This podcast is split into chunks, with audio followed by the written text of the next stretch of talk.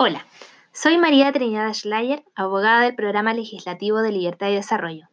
Te invito a conocer el estado en que se encuentran las iniciativas legales orientadas a resguardar la seguridad pública. Primero es necesario recordar que el resguardo de la seguridad nacional es un deber fundamental del Estado, consagrado así en la Constitución Política de la República, que no solo corresponde a los cuerpos policiales y militares, sino a todo el aparataje estatal, cada uno desde su función específica. En este sentido, desde el Congreso Nacional se contribuye a la seguridad aprobando iniciativas legales que tiendan a dar soluciones a los diversos problemas que existen en esta área. Desde el Poder Judicial, actuando con presteza frente a la criminalidad, aplicando estrictamente las leyes. Desde la dirección política, enviando señales claras de apoyo al orden y al Estado de Derecho, para lo que requiere también el consenso de las élites sociales y económicas. La inseguridad es enemiga de cualquier tipo de desarrollo, atenta contra la prosperidad de las naciones e impide cualquier posibilidad de derrotar la pobreza.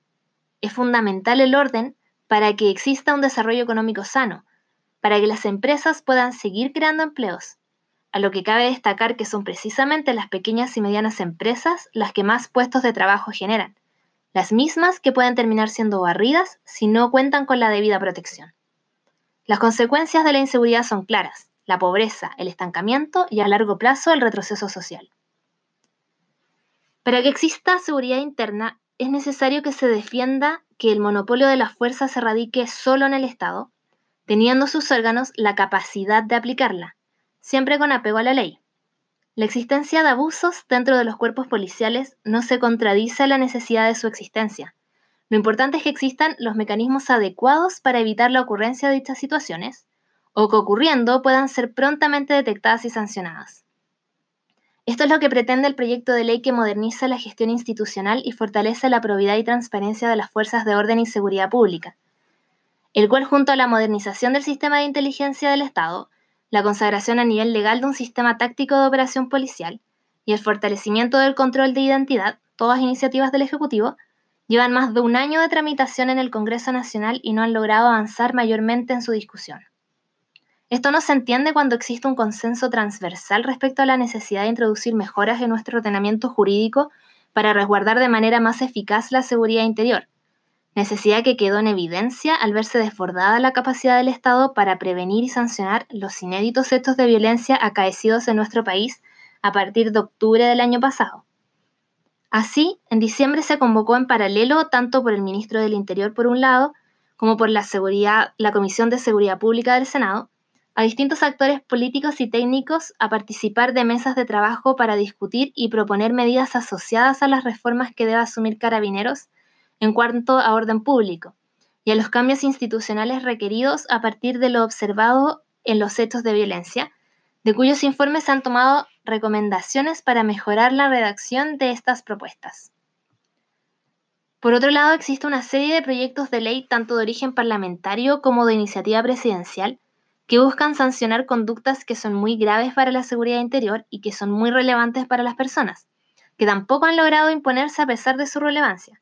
como por ejemplo aumentar las penas para la usurpación de inmuebles y fortalecer la persecución del robo de madera antrosa ambas actividades relacionadas con la violencia rural que se vive en la Araucanía y en la provincia de Arauco.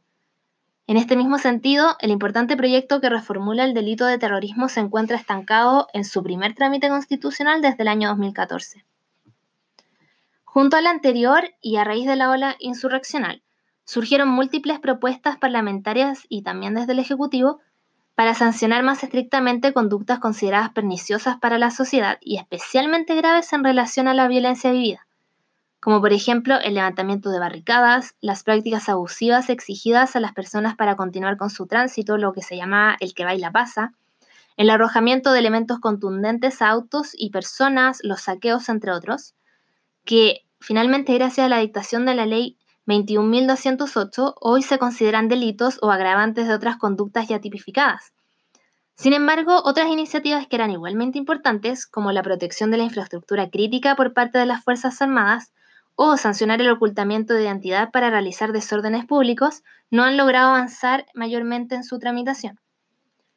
A la luz de todos los proyectos que se encuentran en tramitación tanto en el Senado como en la Cámara de Diputados, no se puede considerar que existe un vacío legislativo en materia de seguridad, sino muy por el contrario, los proyectos que están en tramitación responden al diagnóstico altamente consensuado en las diferentes comisiones técnicas. Es preciso acelerar la tramitación de estos proyectos de ley para contar con una institucionalidad adecuada en materia de inteligencia, seguridad interior y orden público. Si realmente existe un compromiso de los parlamentarios por condenar la violencia y que no queden como meras declaraciones de buena voluntad, se requiere continuar con prontitud la discusión de los diversos proyectos de ley presentados y dejar a nuestro país con mejores herramientas para mantener el orden público especialmente para enfrentar las nuevas situaciones de violencia que hayan sido anunciadas por grupos subversivos a fin de lograr objetivos insurreccionales.